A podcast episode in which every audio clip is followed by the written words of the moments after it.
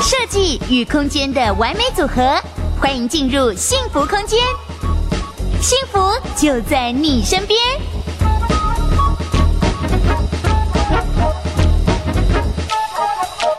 所以其实呃，在整个社会住宅的过程当中，其实我们对于门槛条件跟申请的方法，以及我们包租代管以及社会宅的部分了解得非常清楚了。那其实最我们最有争议的部分就在于纠纷，社会住宅跟一般宅到底有什么样不一样的纠纷，或是有一些雷同之处呢？那我们请两位专家来帮我们分享一下。第一个议题是不交房租这件事情，到底在社会宅上有什么样的特殊的规定吗？或是跟一般宅有什么样不一样的地方吗？其实不交房租对于就是不管是一般户或是社会住宅，其实，哎是看人品嘛。这样房客不交房租这件事情，呃，应该这样说啦。我们在社宅上面，其实政府他一直鼓吹我们都要做公证了，啊，OK，都有公证。所以我们在尤其我们桃园的执行业者哈，我们 Speedo 团队已经执行了接近三千户的这社会住宅，我们大概都九成五以上了，应该最少也有九成，我们几乎都有公证啊，都有公证。那公证里面就把双方的条件说得很清楚啊，说得很清楚。那公证其实它最重要，并不是为了这个不缴租，而是把双方的约定事项讲清楚。讲清楚。那当然，如果今天有公证了，那有一个重点就是说，你一定要租期到了，比如说我一年了到了，但是不交房子给房东，哎，这时候我们就可以执行，或者是说就可以就会申请强制执行了。那第二个就是因为我们都有公证，所以你在一个月或两个月没有交的时候，我们大概就会。就会提出提出这个这个存证信函是这样，但是呢，因为我们做的是社会住宅，所以其实我们在不缴房租这个上面，我们的比例是偏低的啦，然后应该这样说。一般宅比一般宅比我们是偏低的啊，因为我们现在的不缴租率大概只有在百分之二左右。OK，那最近疫情的影响有稍微上升了一点点啊，为什么会比较少？是因为在在这个租客的这个筛选上面，第一个就是说，真的你没有能力的，嗯，你进到社宅来，其实政府都有补助了，哦，这是一个很重点，政府都有补助了。那政府没有补助的，其实你都是认都是你都有这个能力的，嗯嗯嗯，哦，那如果你真的是打算一开始就打算不缴的，你也不敢。不敢去公证，是，所以已经吓退了一些人，所以我们这个的不缴租的比率是很低啦，低的。对，那在疫情期间的话，其实也都也是有遇到稍微高了一点。那好像我们中立有一个房客就是这样子，他就是，呃，他本身在这个这个餐厅里面当二厨，是家里的主要经济来源。嗯。那么后来在去年升升级了之后啊，升级二级的，今年升级二级之后，他就发现说他的这个工作，因为他是二厨，所以就被被。资遣了，之前了之后呢，他是到六月份主要是跟我说啊，这个房租可能缴不出来了。去年六月的时候跟我们讲，可能缴不出来，七月份可能会有问题。那我们就启动我们的 SOP 啦。我们的 SOP 是这样的，就是我们首先一定有关怀，像我们像因为我们做社宅，所以我们有社工的配置，马上就安排社工还有我们的租任管理师去访视。访视之后呢，发现他确实是有这样子的问题，那我们就说好，那我们就跟房东谈谈看。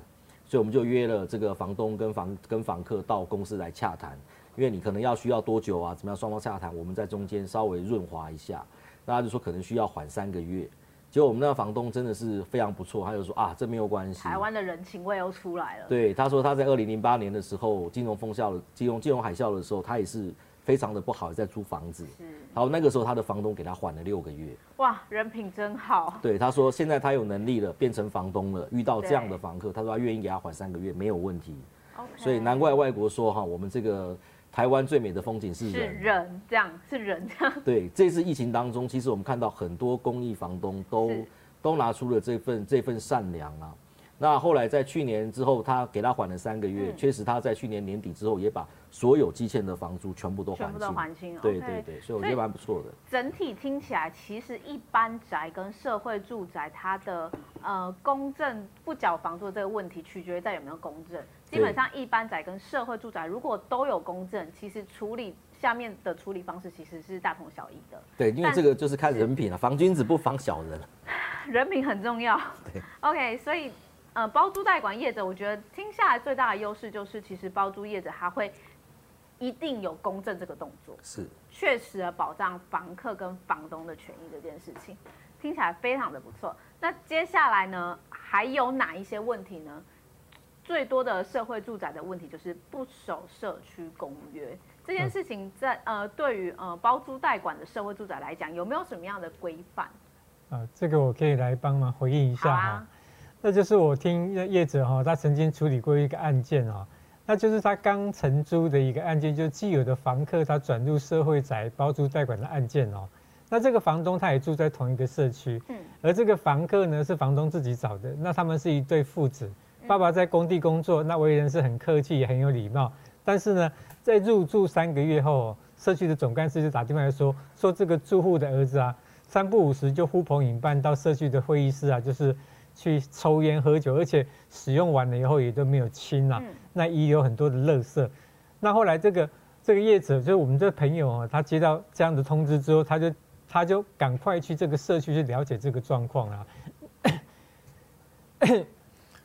那当这个父亲哈，他就是下班之后，那我们就跟他这个业跟这个房东的父亲就是进行沟通。那后来就是说，那他的父亲也一直道歉，那也同意这个会议的，那也同意这个会议室的清洁费是由他们来承担哦。那这个事件就落幕了。但是相隔不到一个月之后呢，这个总干事又来电，他说哈，这个住户的儿子好像他吸食了很多一些毒品啊、笑气啊，那有很多的一些奇怪的东西出去。那这个时候，我们这个我这个业者的朋友，他也马上去连线，他也马上去了解、去联系这个状况，而且有会同警方到社区去调阅相关的资讯哦。那也在他的父亲陪同下进入屋内，那也发现了相关的东西哦。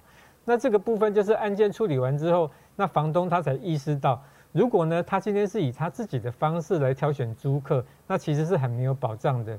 那经过就是说我们包租业主的这样的一个一个 SOP 的处理哈。那筛选的这一一个 SOP 的处理，那这样子筛选过的案件哈，所以对房东跟房客来讲都才会是比较有保障的，是也比较安心这样。是，其实呃，在不遵守社区公约这件事情，其实我每次看到那个大楼啦，最常贴的就是把鞋子放在外面，或者是把自己家的东西放在逃生楼梯的一些楼梯中间，像这样子的。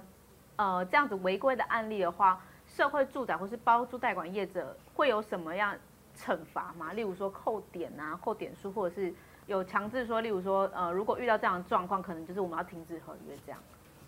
呃，也是有遇过这样的状况，因为再跟大家提醒一下，其实不管你一般约或者是社会住宅的合约了哈，那其实有的社区它会有自己的自律公约。是。哦，那。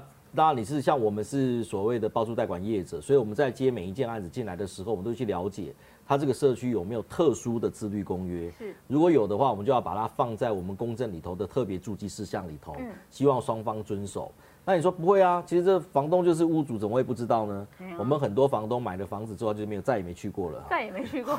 所以这个社区开会他都没有去，所以他们给你们之后，他就哎、欸、就就飞出去了。对，所以他可能有时候所有权人大会开出来之后，有一些新的自律公约，他可能没有发现。嗯，那这个时候也没有告诉我们，那没有告诉我们，我们就没有把它加进去，变成说你租客可能需要遵守的地方啊。这个是一个要特别注意的啊，因为我记得我们那边有一个社区，它就是。讲好了，就是那个地方一一户只能养一只宠物。是。那结果呢？我们那时候刚开始可能经验也不足哈，在两年多前的时候，我们就我们也有有上面有哎、欸，可以可以养宠物吗？可以。限一只。哎，但是我们没有去注意到这一个。OK。结果那个住户呢就住进来了，住进来了之后，我们都吓到了。为什么？他养了四只狗，两只猫。那最好玩的是呢，是那四只狗每天都在追那两只猫。那就就发现整个就是猫犬不灵啊，然后隔壁邻居对搞到整层楼都都在反映，那最后他们搬出自律公约，就是只能养一只。那这时候我们就跟房东说，哇，这个我们都不知道。那那我们把那个我们的公证合约拿出来看，可不可以养宠物？我们就勾可以。可以。但是从这一份合约的下一份之后呢，可不可以勾？可不可以养宠物？可以，然后是几只，什么犬种，多重，好，什么我们都开始弄得很清楚。你是说大型犬不得进，然后如果狗狗有稀饭也不能进，这样？对对，有一些它会规定是小型犬啊或中型犬才可以养。那现在现在的自律公约其实是越来越细的啦。OK。那如果我们这边有加进去，如果今天租客有违反的话，我们就是按照上面的契约啊，就是谁违反，我们就是就是赔这个租金一个月，那双方是可能就就进行解约啊，大概是这样子的动作了。OK，所以其实这样的惩罚，我觉得对房客真的是有一点重，所以会有一种贺阻的效益。是。那其实呃最多就是呃社会住宅还有一些的问题呢，其实很大的一个问题就是不愿修缮。其实，在我们上周有提到一般宅房东不愿修缮。今天我们来聊聊社会宅不愿修缮的部分。如果房东他坚持说啊，我不想你自己去找人修，那我应该怎么办呢？阿明哥是不是可以跟我们分享一下？OK 啊，没问题。那其实哈、哦，关于就是说修缮的问题，这通常会出现在两个点上面啊。那一个是哈、哦，呃，房东的认知；那一个呢，就是说房客呢，他会觉得说他要好用，而房东呢，他还希望说只要能用就好了。那一般来说，比方说像老旧的电器或者一些老旧的管路，那冷气呢？那比方说房客就会想说，你冷气吼要能够要冷啊，要能够吹啊。而房东的感觉是说，我的冷气呢，只要有风就可以了。有风出来就是冷气啊。对。对，所以这就存在一个很大的认知的问题。那因为一般宅来讲呢，就是房东他并没有相关的补助，而在社会宅来讲呢，这个是。这个就跟跟一般宅比较不一样，那这个部分我们也可以请刚哥来跟大家分享一下。好的，那事实上，呃，我一直觉得这个社会住宅包租代管，哈，那它一直是一个很有温度的一个制度了，哈。也怎么样有温度呢？就是，呃，这个这个市面上就是发生了什么事情，我想政府都知道了，哈。包括说房东最重要的这个税的问题，其实政府也节税了。那也知道很多房东他其实在修缮上面可能会有误会。啊，可能会有误会，就是刚刚阿明哥说的认知不同，所以我们在这社会住宅上面，不管你是包租或者是代管，我们每一年都有一万块钱的修缮补助。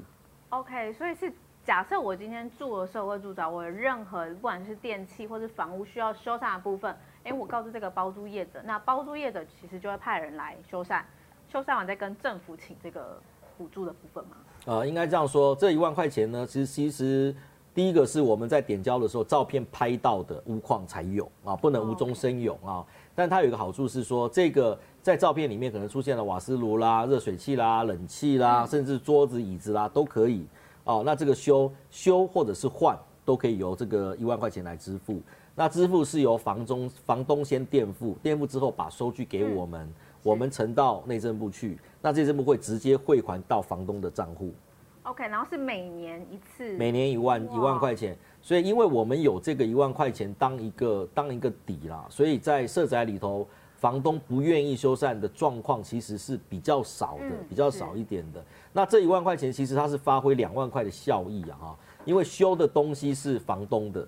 但是是房客在使用的，对，所以我们常常说这是一个放大一倍效应啊，现在是五倍券啦，但我们这个是两倍，两倍券，哎，对，两倍补助啦，对对对，啊，大概是这样的。好，那其实我们刚刚有提到了呃非常多的问题，那最后一个问题就是交屋草率的部分。